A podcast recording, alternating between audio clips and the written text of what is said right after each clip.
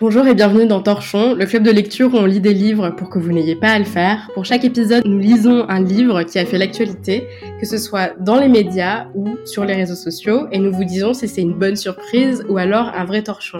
Grâce à Torchon, vous pourrez briller en société et parler du livre du jour sans même l'avoir lu.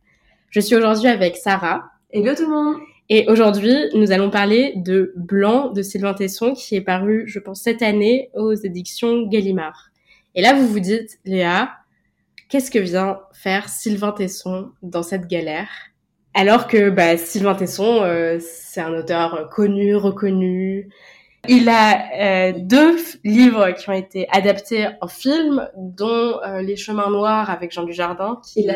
ouais. Et puis La Panthère... La Panthère des Neiges. Des Neiges. Et donc vous vous dites, bah non, c'est pas un torchon, euh, de quoi tu nous parles? Il se trouve que la raison pour laquelle on parle de Sylvain Tesson aujourd'hui, c'est que moi, personnellement, Léa, je n'aime pas Sylvain Tesson. et plus précisément, il y a dix ans, j'ai lu euh, Dans les forêts de Sibérie.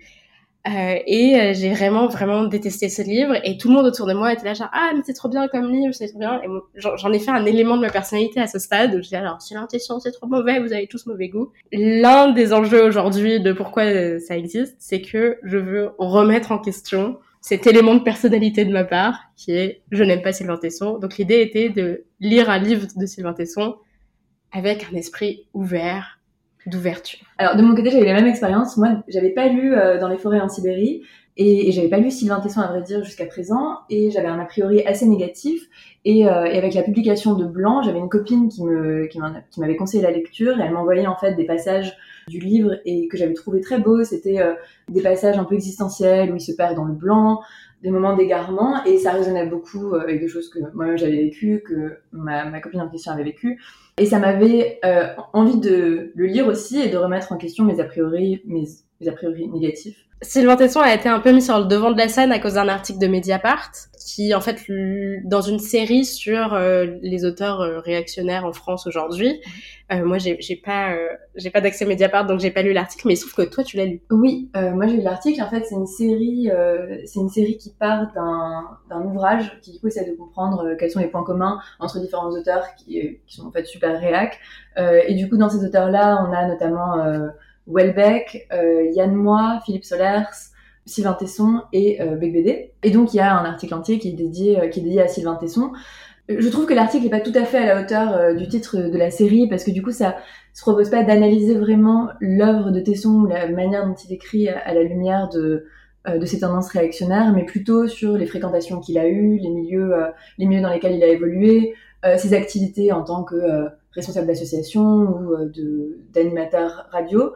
Ce qui, a, ce qui a du sens parce que ça le réinscrit, enfin ça réinscrit un peu son œuvre dans ses pratiques sociales. Mais en tout cas, euh, ça permettait de, enfin, de le questionner et ça donnait un peu légitimité à notre envie de le mettre, de, classer, de, de classer comme torchon. Et donc, je pense qu'il faut quand même peut-être commencer euh, la critique de Blanc de Sylvain Tesson en disant que c'est un livre qui est bien écrit, je dirais, qui, qui est très poétique, qui te fait voyager, tout ça. Donc, l'avant-dernier épisode de Torchon, c'était sur Captif de Sarah Rivens. Là, on est vraiment à 10 000 kilomètres en termes de la beauté de la prose. C'est une prose qui est très jolie. Je pense que c'est un premier truc à dire tout de suite. Oui, ça, je, je, non, mais je suis tout à fait d'accord. C'est quand même très poétique, c'est très évocateur. Euh, si on se laisse porter par son écriture et qu'on n'essaye pas de, de, le critiquer désespérément, on peut se laisser, euh, on peut se laisser emmener dans, dans, beaux paysages alpins. Euh. Et en plus de ça, un truc assez plaisant, un peu snob de ma part, c'est que parfois il utilise des mots mm. et je les connais, ou alors des mots qui ont été utilisés sur des poèmes et je sais dans quel poème il est allé chercher ce mot et donc je me dis genre ah ouais moi aussi j'ai lu le bête livre. Non, mais je suis d'accord. Et en même temps, moi, je trouve que ça peut assez bien correspondre à, l'expérience qu'on fait dans au moment d'activités euh, qui nous éprouvent un peu physiquement. Euh, là, en l'occurrence, c'est l'alpinisme, mais je pense euh, il y a l'équivalent hein, quand on fait un peu de, randonnée euh, sur des, sur des longues périodes, où on se met un peu à l'épreuve. et c'est un peu ce qu'il essaye de faire aussi, c'est-à-dire nous transporter dans son flux de pensée, enfin, c'est-à-dire avec avec ses, ses, carnets où il est assez libre dans la manière dans l'alternance entre l'effort physique, le moment où tu te poses des questions, la perception des paysages, il fait un effort de, je pense, descriptif qui est assez beau par, par moment. Donc, euh, je comprends la, la posture de ceux qui voyagent avec euh, à la lecture de Sylvain Tesson. Je pense que c'est le deuxième point pour dire pourquoi c'est un livre assez sympathique, mais pas pour moi. c'est que c'est un livre qui euh, parlera particulièrement aux gens qui voyagent, qui font de la randonnée, de l'alpinisme, du raid. Si vous aimez vous, vous échapper du quotidien en faisant ce type d'activité, clairement ça vous parlera et ça vous donnera vachement envie de, de le faire à nouveau et tout ça. Et je pense qu'il y a un côté un peu évasion dans ce livre qui est très clair.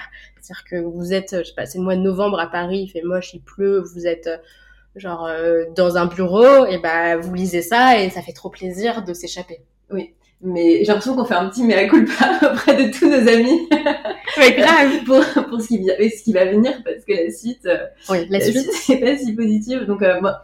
Bon, je vais passer à une sorte de description de ce que est Blanc, parce que jusqu'à présent, on, ne vous a pas tellement dit. Donc, Blanc, c'est euh, ces carnets d'écriture sur une période entre 2018 et 2021.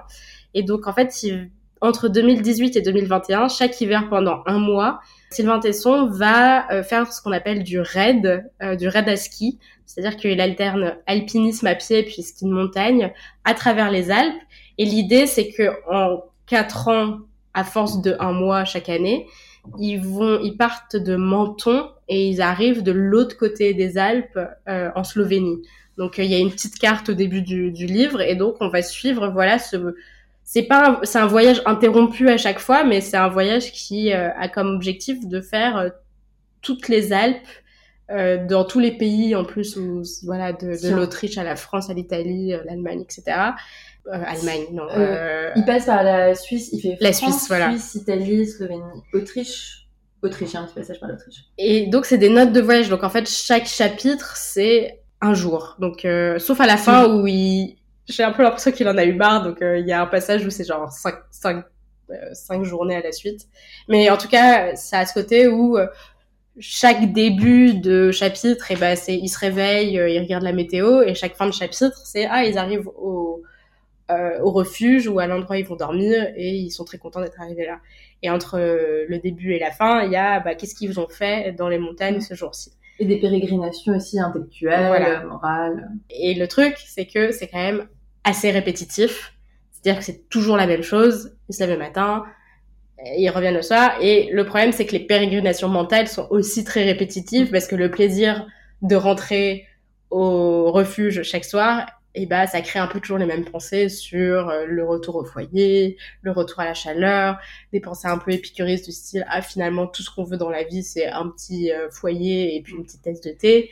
Ouais, mais ça rejoint, je pense, euh, je pense ce qu'il a voulu faire aussi peut-être dans, ce, dans le caractère répétitif de, des chapitres, c'est ça peut manifester les ces, égarements existentiels aussi. Enfin, ça correspond assez bien à l'idée qui se perd. En fait, on, on, est perdu un peu dans la forme, dans le flou de, de journées qui se répètent. Et il en fait assez clairement, même un peu caricaturalement, une, une métaphore de ce qu'est la vie. Enfin, c'est-à-dire un, un, quotidien incessant comme ça, dans lequel on se perd euh, dans l'infinité du blanc, euh, l'infinité de. T'as un peu l'impression qu'il est dans une sorte de bah, de flou, tu vois. Ah ouais, le blanc, il est très blanc. non, mais il y a un contraste, il y a un contraste un peu entre ce qu'il se propose de faire, c'est-à-dire avec cette petite carte au début qui se propose son, son, petit, euh, son petit trajet.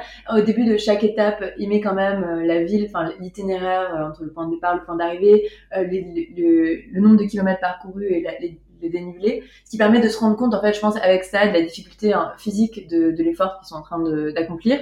Et ça contraste un peu avec le ton très enfin, très abstrait et très intellectuel de chaque euh, de, bah, de chaque étape où effectivement là je pense ça rejoint un peu l'idée qu'en fait même si on a un ancrage physique dans un lieu ben, en fait on est euh, en proie perpétuellement à des troubles existentiels à une sorte d'égarement ouais. perpétuel et puis c'est ce qu'il a voulu faire un peu. et puis bah, le titre s'appelle blanc et il y a le côté où le truc c'est que quand tu fais du raid en haute montagne les paysages changent pas non plus énormément et t'es un peu coincé dans des entendus de blanc et c'est ça le trouble existentiel terrible. Le truc, c'est que moi, j'ai trouvé ça très répétitif. Je sais qu'on a compris. c'est tout blanc. Mais euh, oui, et puis le blanc devient une sorte de symbolique de tout et n'importe quoi. En fait, il plaque tout ce qu'il pense sur ce blanc et tout revient au blanc. Et le blanc, il est comme ci, le blanc, il est comme ça. Le blanc, il est vierge. Le blanc, il est Mais non, mais c'est marrant que tu dises qu'il se passe pas grand chose parce qu'en fait, il se passe beaucoup de choses. Ils risquent plusieurs reprises leur vie, ils font quand même une, longue traversée. Mais je suis d'accord que euh, la forme qui donne le livre en fait aplatit vachement toute son expérience. Les réflexions intellectuelles ou morales qu'il propose à partir de, son expérience, en fait, permettent pas du tout de, donner de la profondeur, enfin la profondeur que lui aimerait donner, je pense, à, à ce qu'il a vécu. Euh, Et puis il y a ce côté où il n'y a pas non plus d'évolution dans sa pensée. Donc Ouais. on n'a pas la- cette impression qu'il a appris des choses. On a l'impression que les choses qu'il les, a- il les a appris au jour 1 et juste Ouais. il les replaque jusqu'au jour. euh, Et 150, pourtant- tu. Et pourtant, on peut, on peut en venir quand même à quelque chose, à sous le, le ton très péremptoire et sentencieux qu'il emploie tout au long du livre. Et c'est-à-dire qu'il fait vraiment de son expérience, genre le lieu de, de réflexion qui lui permettrait de nous, enfin pas de nous imposer, mais en tout cas de nous exposer une, une pensée morale, euh, enfin, et très moralisante ou. euh, En fait, il a un côté, il a une figure d'autorité. Il a fait un truc très dur. Objectivement, c'est extrêmement dur ce qu'il a fait. Et le truc, c'est que ça lui permet d'avoir une forme d'autorité. Et en fait, tout le livre, dans le premier livre qu'on a étudié ensemble, qu'on a critiqué ensemble, euh, La fugue américaine, on parlait pas mal du point virgule. Ouais. Là, c'est un livre du deux points. Oui. Franchement, je peux l'ouvrir et à un moment, je commençais à aller. Alors moi j'en ai j'en ai pas mal sur le deux points. La porte ouverte, double point. On laissait la porte ouverte, double point. La définition de l'amour. Autre condition nécessaire à la méditation, que le paysage ne soit pas trop spectaculaire. Et en fait, ça doit être mon côté, euh, j'ai fondé un podcast sur le concept de la critique, mais à chaque fois je suis là genre, ah bon? Est-ce que c'est vrai au fond? Ouais. Et donc en fait, à partir du moment où tu as cette po- posture genre, Hmm, je suis pas sûre. Est-ce que est-ce que c'est vrai? Et bah euh, tout d'un coup, tu remets en question toutes ces définitions et ces définitions, elles sont elles sont pas particulièrement vraies, elles sont pas particulièrement fausses non plus, mais comme il n'argumente pas parce qu'il vient de cette euh, posture d'autorité suprême, bah on est juste, juste censé le croire. euh, Mais je pense, que lui, ce qu'il se proposait, c'était plutôt une forme, euh, c'était plutôt de, faire des aphorismes. En fait, j'ai l'impression qu'à chaque fois, euh, ces, phrases courtes au présent de vérité générale, c'était une manière de synthétiser la pensée hyper profonde qu'il aurait développée au cours de, de ces longues, marches, enfin, de ces longues traversées.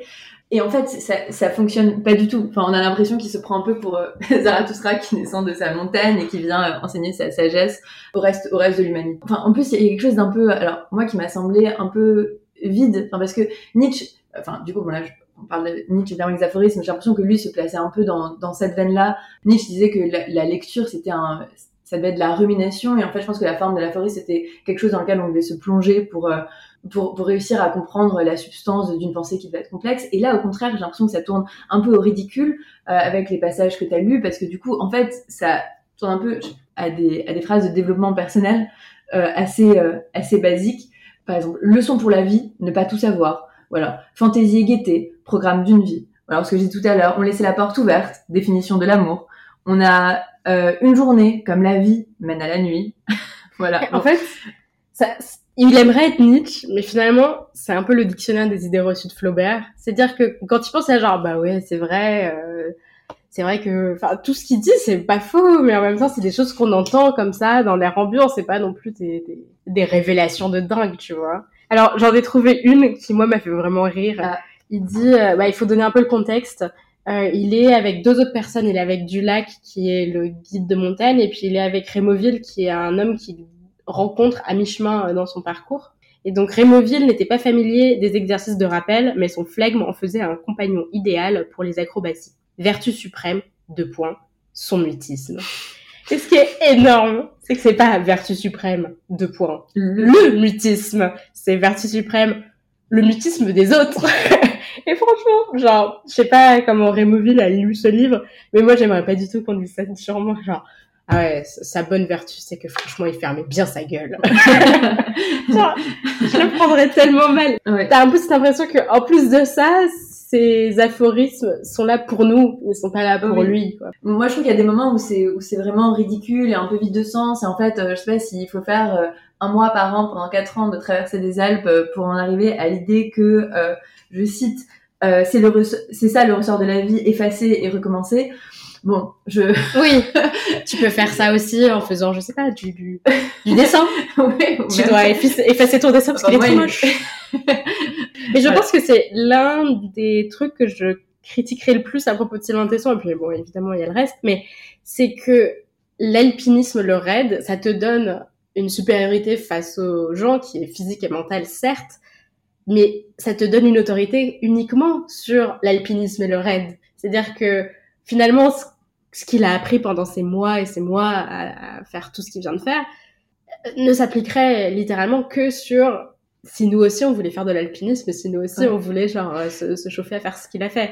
Et le truc c'est que ça par contre il en parle pas du tout, il explique pas du tout le, les tenants et les aboutissants de qu'est-ce que tu dois avoir comme euh, des trucs un peu techniques, ça il en parle pas du tout évidemment parce que c'est pas l'enjeu, mais faire des choses très très dures en alpinisme ne te donne pas du tout en fait l'autorité. C'est assez, assez logique dit comme ça, mais en fait euh, tu peux être un excellent alpiniste et en même temps pas être enfin pas être très philosophe pas être très intelligent tu vois. Mais, mais là c'est pas c'est lui il, repose son autorité sur la, la distinction qu'il fait entre le haut de la montagne et euh, le bas de le bas de la montagne avec euh, cette idée qu'en fait quand t'es en haut t'as toute la sagesse qui te permet de enfin d'avoir l'autorité de d'en parler.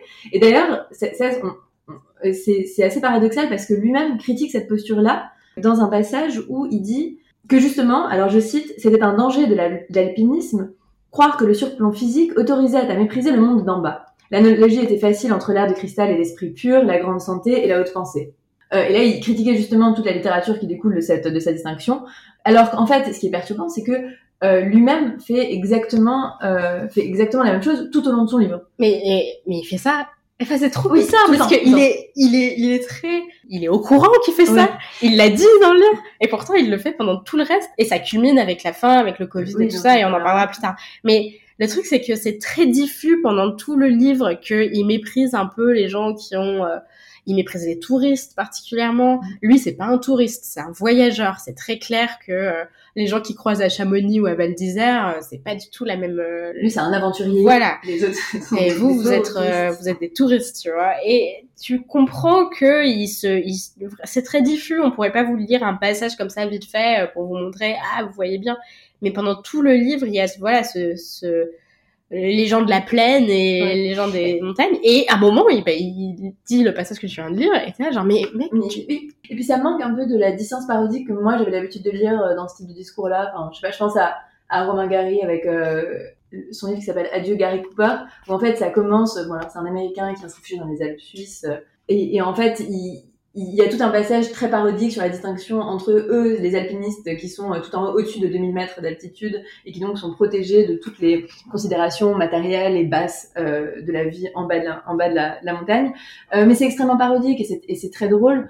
Euh, et là, c'est vraiment là, enfin, c'est l'exact inverse. Quoi. Il se prend, euh, il prend ça très au sérieux. Euh. Je pense que ce qui manque à ce livre et qui fait que ce livre est très pénible à lire, c'est que il est pas ironique, il a pas de distance vis-à-vis de lui-même, il a pas de nuance et il se prend extrêmement au sérieux et l'effet que ça fait, c'est que tu as vraiment envie de lui dire euh, descends un peu. et, donc, et donc finalement, ça te met dans une posture euh, de, disons, euh, il, nous voit en train de dire ah t'arrêtes un peu avec ton énorme melon. Et il doit se dire ah c'est bien une pensée d'esclave. C'est bien c'est bien deux filles des plaines qui sont en train de parler là, là les sous les sous femmes qui sont en train de me critiquer. Alors que la verticalité de la montagne. Voilà, et en fait peut-être que nous on vient d'un du ressentiment quand on parle de ça, mais il se trouve que j'ai pas vraiment de ressentiment vis-à-vis de lui parce que l'alpinisme ça m'intéresse pas du tout. Donc euh, c'est peut-être un problème non, j'ai trouvé un passage et je pense que ça permet un peu de montrer euh, le ton, on va dire, de ce livre, euh, indépendamment des passages un peu, euh, comment dire, poétiques. Pour le nomade global du 21e siècle, le chic est de passer le lundi à Brighton et le vendredi à Cancun. Entre les deux, hub et duty free, la révolution cyber turbo nous avait transformés en toupies. Pour l'ordre mondial, la distance ne voulait rien dire. Avec un baril de pétrole à 30 dollars, on pouvait vivre partout. Il y avait là un danger, s'enfermer dans l'esprit d'ouverture. Au moins, chez l'homme pressé de Paul Morand, le déplacement fondait-il une esthétique? Ses bolides étaient beaux, sa classe donnait forme à l'agitation. Les futuristes l'avaient senti en 1920. Ils avaient fait de la vitesse un art. Et c'est un peu bizarre parce que, enfin, il est littéralement l'homme qu'il décrit. Alors certes, il peut-être qu'il s'arrête pas au duty free comme moi. moi j'aime bien les duty free verdes. Mais euh, t'es un peu genre mais tu passes ton temps à voyager, tu, tu, profites du baril de dollars à 30 dollars, du, ah, du baril de pétrole à 30 dollars. Et donc c'est bizarre parce qu'il dit eux c'est des mauvais aventuriers et moi je suis un bon aventurier. Et donc finalement dans son ce qui est bien chez lui c'est soit les aventuriers, soit les gens qui ne bougent pas, les moujiks euh, qui restent dans leur terre et qui sont euh, uniquement euh, dans leur petite vallée là dans les Alpes. Mais disons les Parisiens cosmopolites qui vont à Brighton et à Cancun, ça par contre c'est quelque chose qu'il rejette. Mais il se trouve que en fait, il est plus proche du Parisien qui peut voyager partout dans le monde parce que lui, il est capable de, de voyager partout dans le monde que euh, des moujiks qu'il trouve très sympathiques, tu vois. Et ça rejoint, et ça rejoint, je pense plus généralement sa pensée, euh, sa pensée hyper réac en fait qu'on a dans, dans tout dans tout le livre et sur plein de thèmes différents. Du coup, on en a sur celui entre, enfin, la sa critique de la mondialisation, euh, du tourisme de masse, etc. Il y a, il y a d'autres thèmes. Il y a celui de euh, dans son rapport euh, aux femmes, dans son rapport plus général à la, à la modernité. En fait, en fait, c'est toujours la même soupe un peu réac qu'on entend. Enfin, c'est pas comme si ce qu'il disait était particulièrement euh, novateur, tu vois. Moi, j'avais vraiment envie de revenir sur la question de, enfin, des femmes et de son rapport, enfin, très dominant au paysage. Et pour moi, c'est aussi une position réactionnaire d'avoir ce rapport de domination au, à la fois au, enfin, au paysage, au territoire sur lesquels il arrive et, et, aux femmes. On revient vraiment sur des récits de voyage d'hommes euh, très classiques. L'homme, euh, l'homme aventurier qui part à la, à la conquête de territoires, euh, vierges. Et on a vraiment toutes les caractéristiques du voyageur masculin qui est l'indépendance, enfin ce qui, ce qui présente comme son indépendance morale, intellectuelle, émotionnelle, le, le mépris. On a, on a beaucoup cet élément-là, je trouve, qui apparaît, le mépris du danger. Enfin, il se met beaucoup en danger en, avec des passages où il risque l'avalanche, où il y a des passages de tempête, ce genre de choses. Et ensuite, une sexualisation, enfin érotisation des, des paysages euh, que moi j'ai trouvé vraiment très gênante avec euh, un parallèle en, non mais en permanence entre euh, les montagnes qui gravissent et euh, le corps de femme. Alors au, début, au début je pensais vraiment être parano parce que j'ai aperçu un ou deux termes et je me disais est-ce qu'il est vraiment en train de dire ça ou est-ce que c'est moi qui ai envie vraiment de le critiquer à tout prix jusqu'à ce que je tombe sur un, un passage où il le fait explicitement. Je pense que pour préciser ce que tu viens de dire, il faut dire deux choses. Le premier, c'est que c'est trois hommes dans le, ils sont, il n'y a pas de femmes, euh... à vrai dire, il n'y a pas vraiment de personnages féminins dans le livre. Mm. Et tous les personnages féminins sont un peu euh, au niveau des refuges. Je crois qu'il y a une vieille dame qui est un peu une, euh, une, une vraie, de la, une vraie euh, alpiniste qui a 90 ans et qui continue à faire de l'alpinisme et qui est une figure plutôt positive. Et sinon, il y a pendant la première, donc en 2018, ils sont censés être retrouvés par des femmes qui sont là pour fêter euh, leur. Euh, attends, je vais essayer de retrouver le passage. Avec les filles qui doivent l'attendre. Ouais, c'est ça. Euh, donc en fait, ils étaient censés être euh, être à la dernière étape en 2018, retrouvés par des femmes à la porte, déchaussant nos, les skis pour la dernière fois de l'année. Nous étions heureux.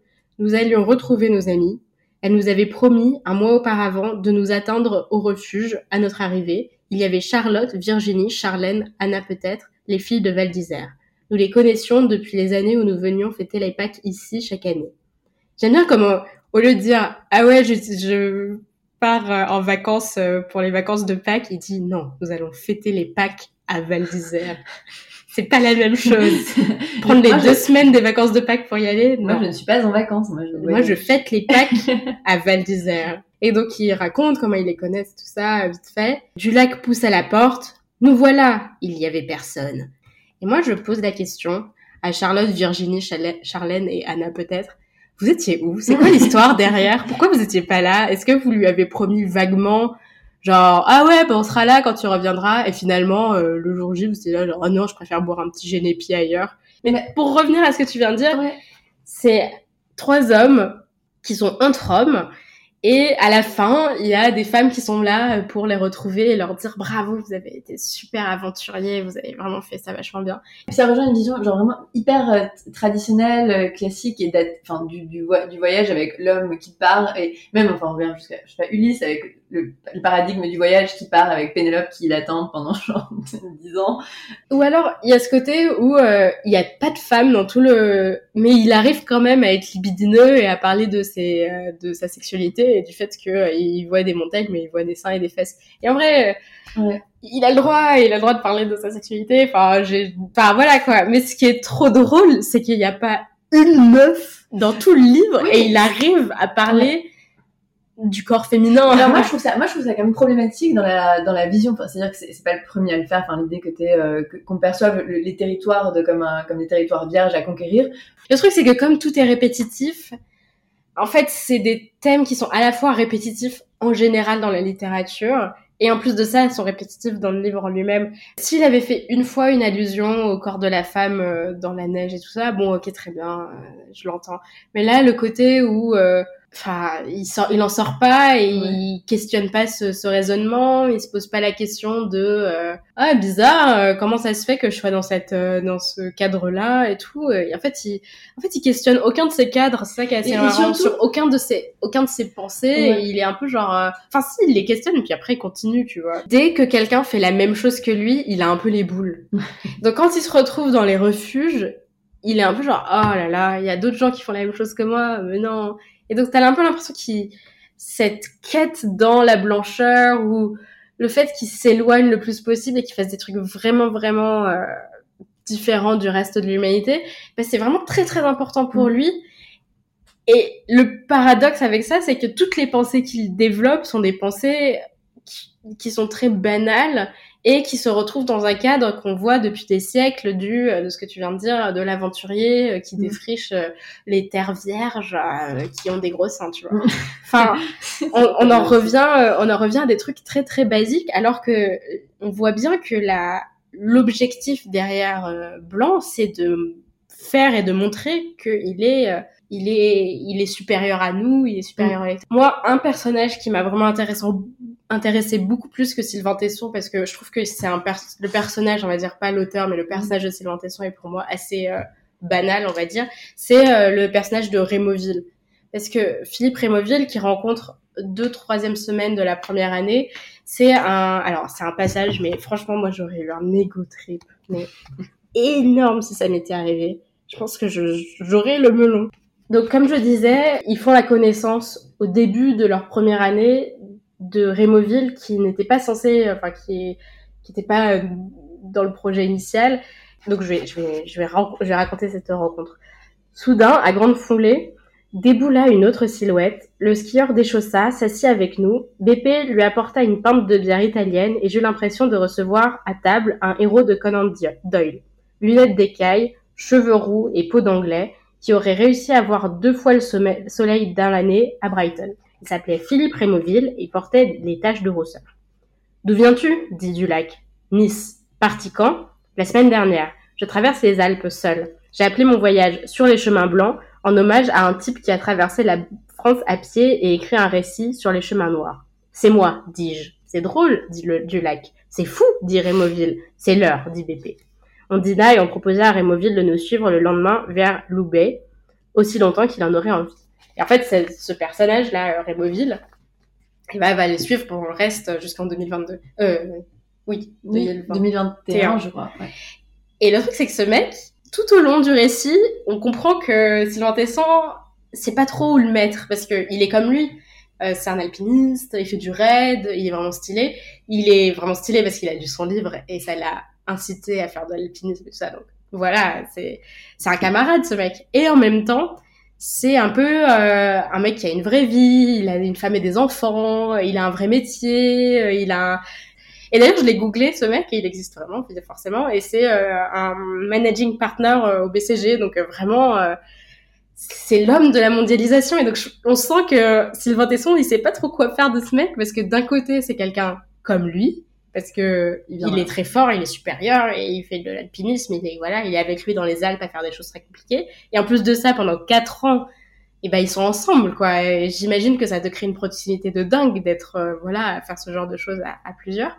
Et de l'autre côté, et eh ben Rémoville est quand même l'expression la plus parfaite euh, du cosmopolite, euh, de du capitalisme et aussi du mec qui a une vraie vie. Tu as mm. une vie un peu de de mouton, donc avoir une femme et des enfants et un vrai métier et un métier de bureau, tu vois. Ouais, en ce sens, il, je trouve qu'il utilise aussi le personnage de Rémoville comme euh, lien, euh, enfin métaphorique entre le monde du haut et le monde du bas, parce que du coup, il, décrit assez souvent les passages, enfin les moments où en fait Rémoville les rejoint en haut, et donc avec, euh, il, mentionne à ce moment-là, ses voyages, ses voyages en train, justement le fait qu'il change d'habit, du coup c'est le moment de transition, ou alors pendant le Covid, le fait que justement Rémoville doit les quitter pour rejoindre sa famille, ce que euh, eux ne font pas.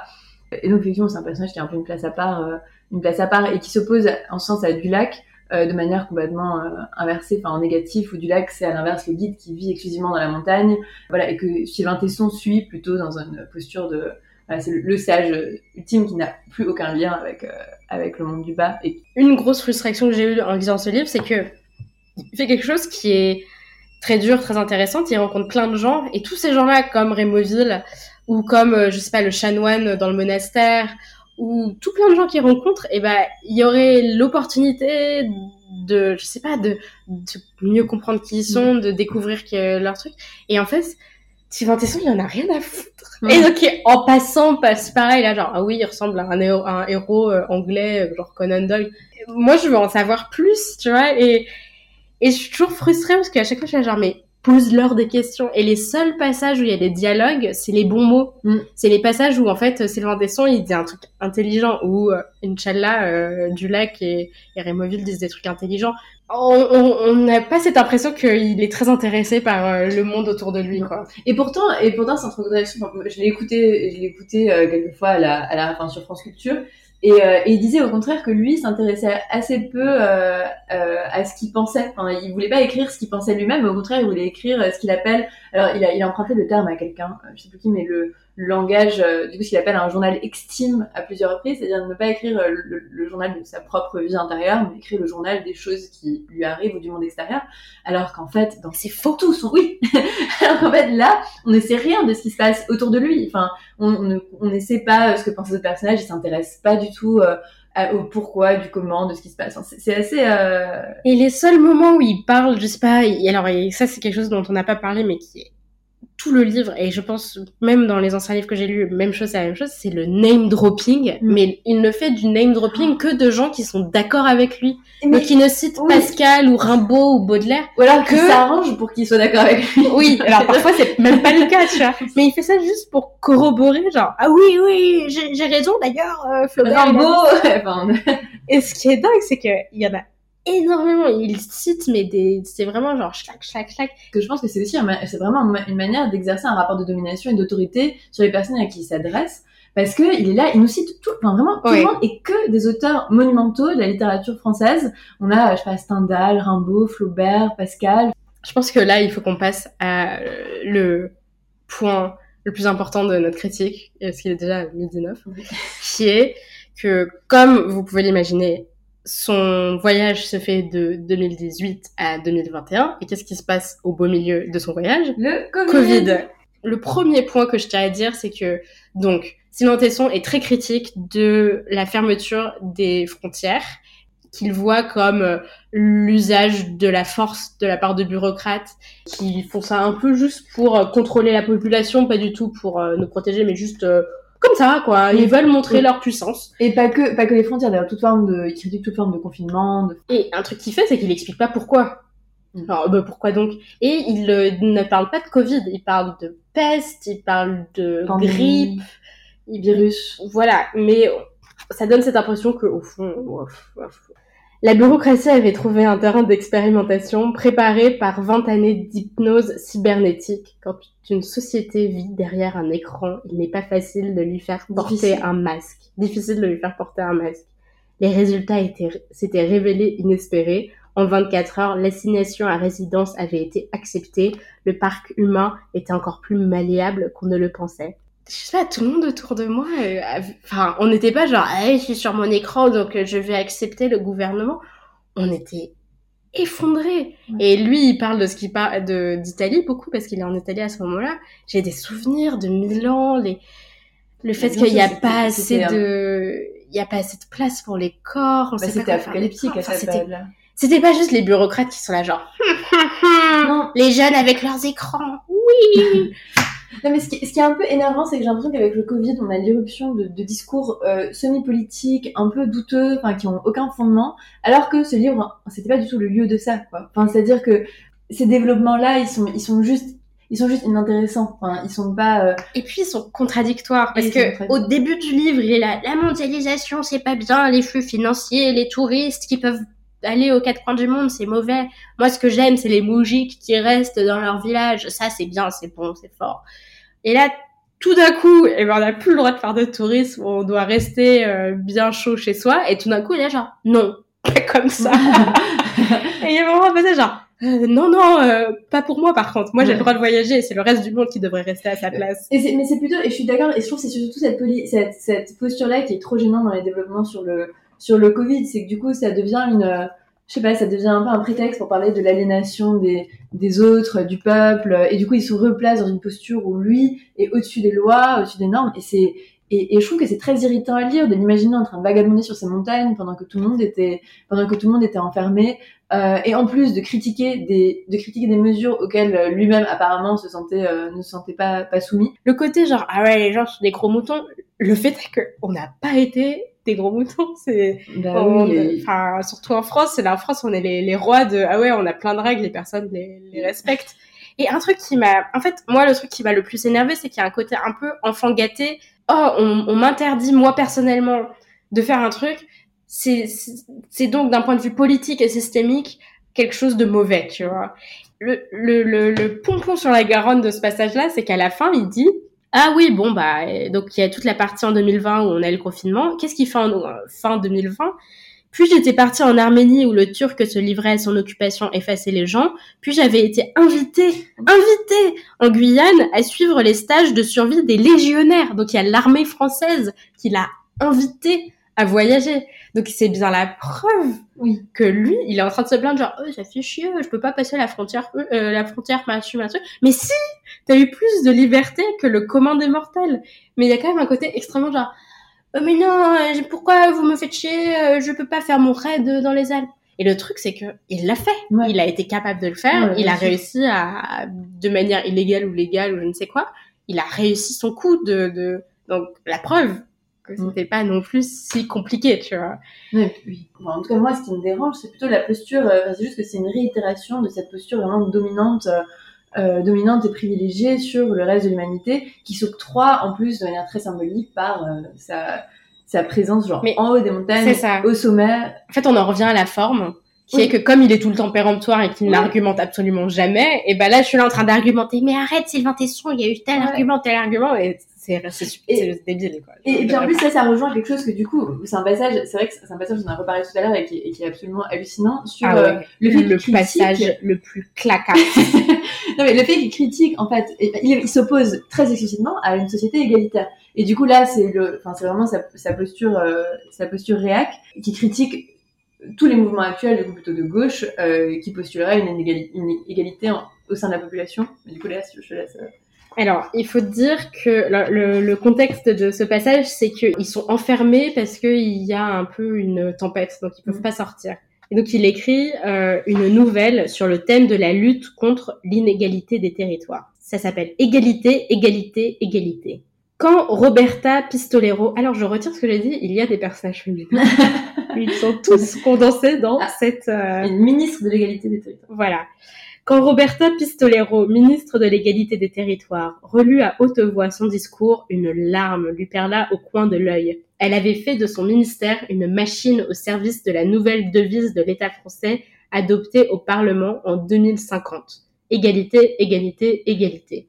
Le ministère s'était illustré au début du triennat de 2053 en obtenant le changement de nom du point culminant de la France. Le Mont Blanc rassemblait, par le genre et la couleur, les caractéristiques de l'ancienne domination. Roberta avait agi. On appelait désormais la montagne The Mount. Cela ne suffisait pas. Le relief tout entier insultait les valeurs de la République. La tectonique avait haussé des montagnes au-dessus des plaines. Des flèches de granit s'élevaient au ciel, vision hideuse. Les forces rétrogrades ne s'y étaient pas trompées. Jadis, les ultras plantaient des croix sur ces piédestaux. La ministre avait obtenu l'interdiction de l'alpinisme, pratique qui exaltait le sentiment de la domination morale par la réalité de la domination physique. Le mec s'invente clairement des problèmes juste pour devenir une victime lui-même, ce qui est quand même un peu ironique de sa part. Non, mais parce que du coup, il se place vraiment comme la victime des mouvements, euh, des mouvements de gauche aujourd'hui qui prônent une société plus inégalitaire. Et lui, du coup, il se moque d'eux vraiment dans ce passage, en, en, en, s'étonnant faussement, du coup, avant le, en introduisant en fait le- cette nouvelle, littéralement, enfin, il se moque d'eux en, en, en, s'éto- en s'étonnant faussement du fait qu'il s'insurge pas contre euh, la forme verticale de la montagne qui symboliserait en fait une société inégalitaire que lui prône et que contre eux s'opposerait. Et du coup, c'est comme si euh, le combat pour l'égalité, ça serait comme un combat contre euh, contre la montagne Contre les mecs stylés comme lui, et contre les mecs stylés comme les lui. mecs qui ont des gros muscles. bah, contre les mecs stylés comme lui qui qui veulent dominer. c'est oui. mais c'est Euh, énorme. Parce que en fait, tu te dis genre, mais l'alpinisme c'est tellement genre random comme truc parce que tu imagines si genre chaque hobby qu'on a, on est très fort dans ce hobby et ben genre on fait genre ouais c'est vraiment un hobby de mec super stylé. Ah je suis trop stylé ah ouais moi je fais du tricot. Je suis supérieur au reste de l'humanité parce que je peux faire mes vêtements moi-même alors que le reste de l'humanité eh ben ils doivent acheter leurs vêtements chez Zara. Ouais. ah les gros nazes. Enfin ça, ça n'aurait aucun sens. Non, mais oui, tout à fait. Mais en plus, le fait qu'il en fasse un symbole, enfin qu'il fasse de la montagne euh, le symbole, le symbole d'une société inégalitaire, je trouve ça très problématique sur tous les livres qu'il a écrits. Parce que du coup, là, lui-même, il dit que le blanc rassemblé par le genre et la couleur, les caractéristiques de l'ancienne domination, à laquelle lui s'identifie. Mais du coup, quel usage lui fait du mot blanc? Enfin, c'est-à-dire qu'il le décrit euh, de manière assez abstraite au long du livre, mais est-ce qu'en fait, c'est pas le porteur de toutes les valeurs traditionnelles et super conservatrices euh, dont il se fait le surtout parle surtout qu'il profite d'un truc parce que il le dit au début du livre, il dit ah ouais j'ai rencontré ce médecin, il me raconte comment ça se passe, les histoires de et il montre toute la toutes les politiques publiques, toutes les politiques de secours vis-à-vis des alpinistes, la raison pour laquelle il est capable de faire de l'alpinisme aujourd'hui et d'écrire ce livre et de faire des choses vraiment dangereuses, de se finir dans des avalanches et tout, c'est parce qu'il sait que quelque part il y a des gouvernements qui financent des secours qui vont pouvoir aller derrière avec mes impôts ou les impôts des Italiens lui porter secours. Donc il est là à écrire une petite histoire en disant euh, Ouh là là, euh, la pente, euh, la pente glissante de l'égalité, c'est qu'on va m'interdire de mon petit hobby euh, d'alpiniste.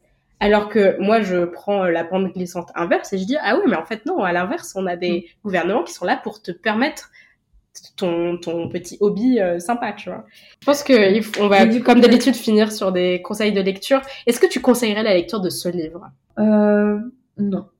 Non, bah, euh, non mais j'y réfléchis parce que je me dis effectivement c'est un livre qui se lit bien, euh, euh, ça demande ça demande pas ni trop de temps ni trop de ni trop d'énergie donc pourquoi pas, ça- mais pas particulièrement vraiment pas particulièrement. Mais par contre je vous recommanderais d'autres lectures si euh, sur le thème euh, conseil euh, conseil de Moreau qui vient de la montagne, euh, n'hésitez pas à lire ainsi par Lazare à tout ça. Ouais, autant aller à la, autant aller à la source. Parce que Autant aller à la source, euh, si, ça, ça, offre, ça offre par passage une petite parodie aussi de Sylvain Tesson à la montagne. Euh, donc, euh, lisons Nietzsche. Enfin, je veux dire, ça sera, vous aurez au moins matière à, matière à réflexion euh, en lisant Nietzsche. Et sinon, il y aurait une autre euh, une lecture euh, sur la question des, femmes qui voyagent, parce que je trouve que la question de à la fois l'absence des femmes et euh, l'érotisation des paysages m'a donné envie de lire ce livre, que, j'avoue ne pas encore avoir lu et que j'ai découvert euh, en préparant ma critique de, Tesson qui est Les femmes aussi sont du voyage de Lucie Azema.